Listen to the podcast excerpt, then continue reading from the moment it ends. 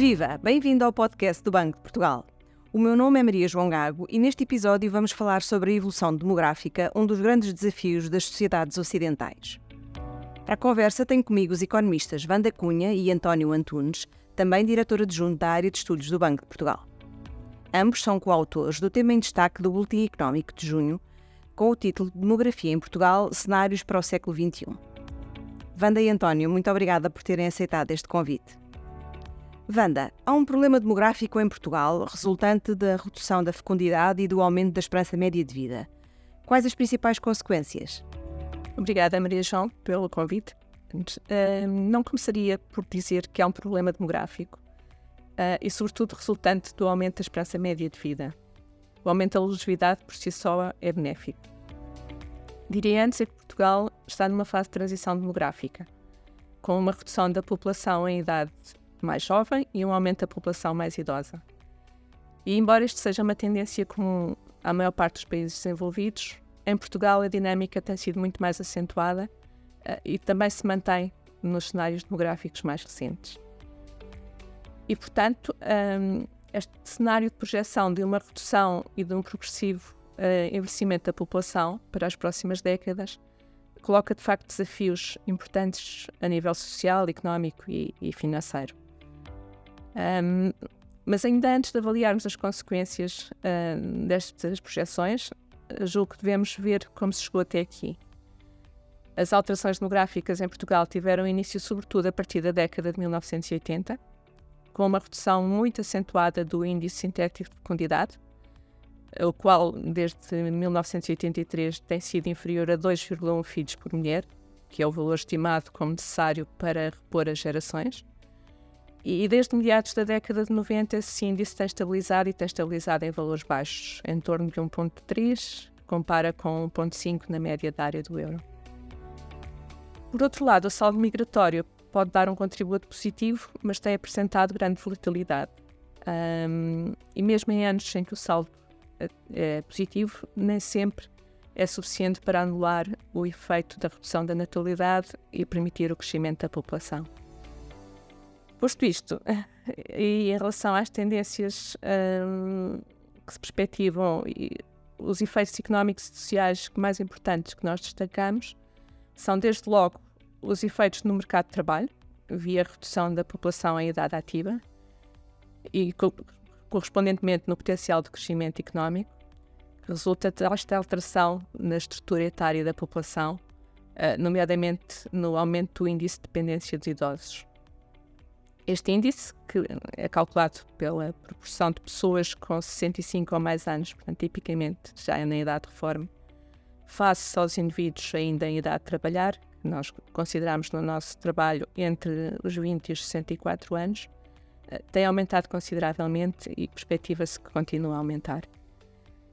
Outros tipos de efeitos importantes são na estrutura de despesas públicas e privadas. Os impactos nas finanças públicas, e aí em particular nos sistemas de pensões, que são mais subejamente discutidos. Um, e aí também é importante assegurar não só a sustentabilidade financeira destes sistemas públicos de pensões, eh, mas também assegurar um, a equidade intergeracional. António, como a Wanda já referiu, a imigração tem ajudado a compensar estes desafios que se colocam à situação demográfica em Portugal. É suficiente? Bom, para responder a essa, quest essa questão, eu voltaria um pouco atrás e diria o seguinte: um, os três determinantes principais da, da, evolução da população são a natalidade, a mortalidade e os fluxos migratórios. Uh, os dois primeiros têm uma natureza mais estrutural, uh, embora não seja totalmente estrutural, porque também uh, ocorrem variações rápidas, mas em geral mudam lentamente. Os fluxos migratórios têm uma evolução um pouco mais volátil, como disse a, a Wanda há pouco, eh, visto que são afetados por questões conjunturais.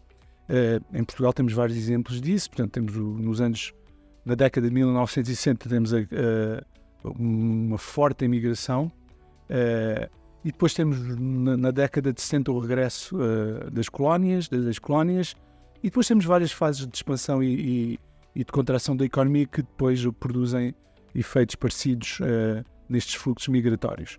Desde 2017 uh, temos observado um, um, contributo positivo do salto migratório. Nesse sentido, eu diria que é, é verdade que mais recentemente a imigração tem ajudado a compensar a evolução negativa do saldo natural, uh, o que tem permitido até um ligeiro aumento da população desde 2019. mas um dos cenários que, que, que, produzimos e que temos no, no tema em destaque, que assenta na persistência destes fluxos migratórios positivos, uh, podemos ver que uh, a população poderá até aumentar um pouco e depois regressará a níveis próximos dos atuais no final do horizonte de projeção, que é muito, muito lá à frente, em 2100. no entanto, um, eu diria também que a imigração só por si não será suficiente para inverter a tendência de envelhecimento da população no longo prazo. É verdade que no momento inicial a entrada da população mais jovem permite aumentar a população a idade de trabalhar, etc.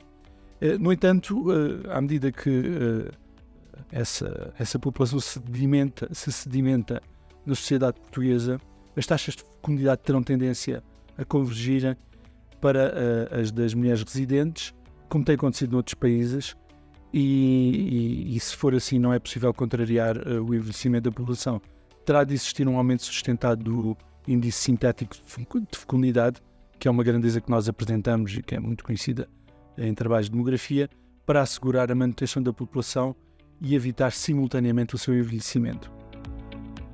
Wanda, o, o António já falou na, nos diferentes cenários para a evolução da demografia em Portugal que foram propostos e trabalhados neste tema em destaque.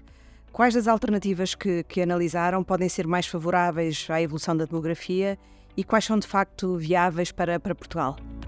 Bom, um bocadinho na sequência do que o António acabou de dizer, uh, no longo prazo, o cenário mais favorável em termos estritamente demográficos é claramente o cenário que passaria por um aumento consistente da taxa de fecundidade. Uh, esse cenário permitiria, sim, inverter a evolução negativa do salto natural e, portanto, passarmos a uma situação de crescimento populacional e simultaneamente rejuvenescer essa população.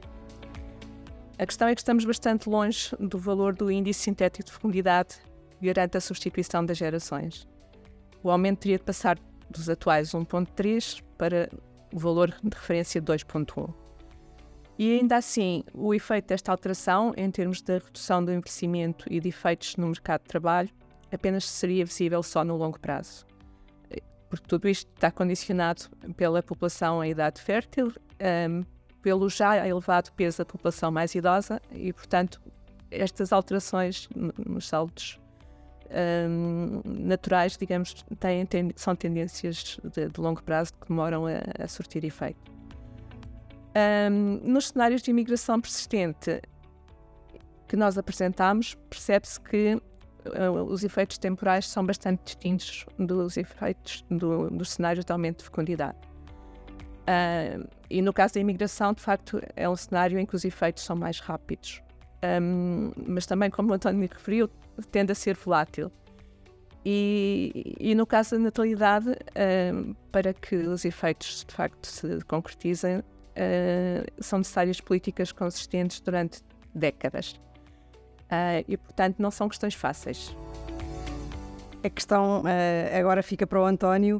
Em termos de políticas, o que é que faz mais sentido para, para lidar, digamos assim, com, com os desafios que se colocam a Portugal? Dar resposta às tendências em curso ou tomar medidas para condicionar a evolução futura? Bom, eu diria que é necessário atender às duas áreas. Elas estão, de facto, na verdade, relacionadas. E também que, uh, eu enfatizaria isso bastante, é que faz sempre sentido ter uma estratégia de, longo prazo. Uh, do ponto de vista mais estrutural, uh, e, e, enfim, olhando um pouco mais para, a questão da, da, da fecundidade, um, ehm, é possível criar mais incentivos uh, e reduzir dificuldades que, que, que, se relacionam com esta questão, nomeadamente em termos de políticas de apoio às famílias mais jovens. Para além dos efeitos na natalidade, estas políticas também podem contribuir para uma redução, através de um efeito indireto, uma, uma redução nas saídas justamente desta camada da população, dos mais jovens, reduzindo uma componente importante do saldo migratório, que é a imigração. No entanto, como acabou de ser também referido, há uma, há uma, há uma, uma evidência muito, muito forte de que estas políticas são difíceis de implementar e quando tem algum sucesso, uh, portanto, produz efeitos muito, muito, muito, passado muito tempo terem sido uh, o seu início ter sido, ter sido feito e tem que ser muito persistentes ao longo do tempo também, além de ambiciosas. Uh, portanto, mesmo começássemos hoje a fazer políticas neste sentido, elas levariam muito tempo a produzir efeitos.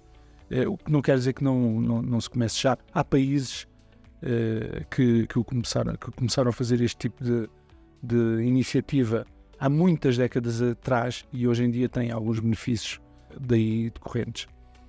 Um, quanto à outra questão do, em relação à questão da, do, do, saldo migratório, uh, enfim, eu ainda diria que uh, talvez fizesse sentido dar atenção a estas políticas em termos de, de condições de imigração, no sentido de de, de, enfim, destas serem adequadas para a entrada e retenção da população em idade ativa uh, e com, com, qualificações apropriadas. Uh, essas políticas, eu diria que idealmente deveriam ser consistentes e, e, deveriam promover também uma equidade face aos, aos trabalhadores já residentes. Uh, de qualquer forma, tra trata-se de, de, uma dimensão de ajustamento importante para o mercado de trabalho e que hoje em dia, enfim, uma, uma, boa parte dela é conduzida pelos poderes públicos no contexto do mercado único uh, da União Europeia. Diria que é isto neste momento. Wanda e António, foi uma conversa muito esclarecedora sobre um tema que diz respeito a todos. Obrigada por nos ajudarem a perceber o que está em causa e quais as estratégias que Portugal pode adotar para enfrentar este desafio. Aos ouvintes, deixo também um convite e um alerta. O desafio é para lerem este tema em destaque e o restante trabalho de investigação económica do Banco de Portugal em bportugal.pt. O aviso é que o BDP Podcast vai de férias e regressa em setembro. Até lá, acompanhe-nos no Twitter, LinkedIn e Instagram.